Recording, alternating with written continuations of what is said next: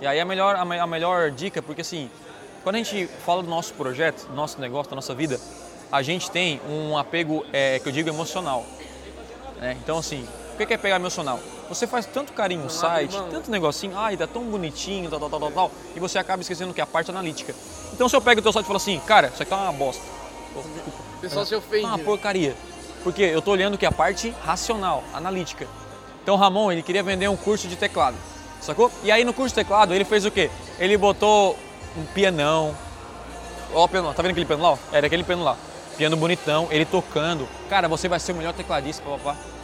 Sabe quando vendeu? Nada, porcaria. Por quê? Porque a galera não se identificou. Quem tem um piano em casa hoje? Sacou? Ninguém tem nada, cara. Então, assim, ó, o que, que ele pegou? Cara, identifica que a galera quer um tecladinho, cara. Quer tocar pra família em casa, não quer ser o maestro, quer tocar o tecladinho. Então, ele errou na comunicação, acabou é, não vendendo. Então, ele tá arrumando isso. Vendeu pouco do que perde do que poderia vender. Então, ele tá ajustando. Errou aonde? Segmentação, público.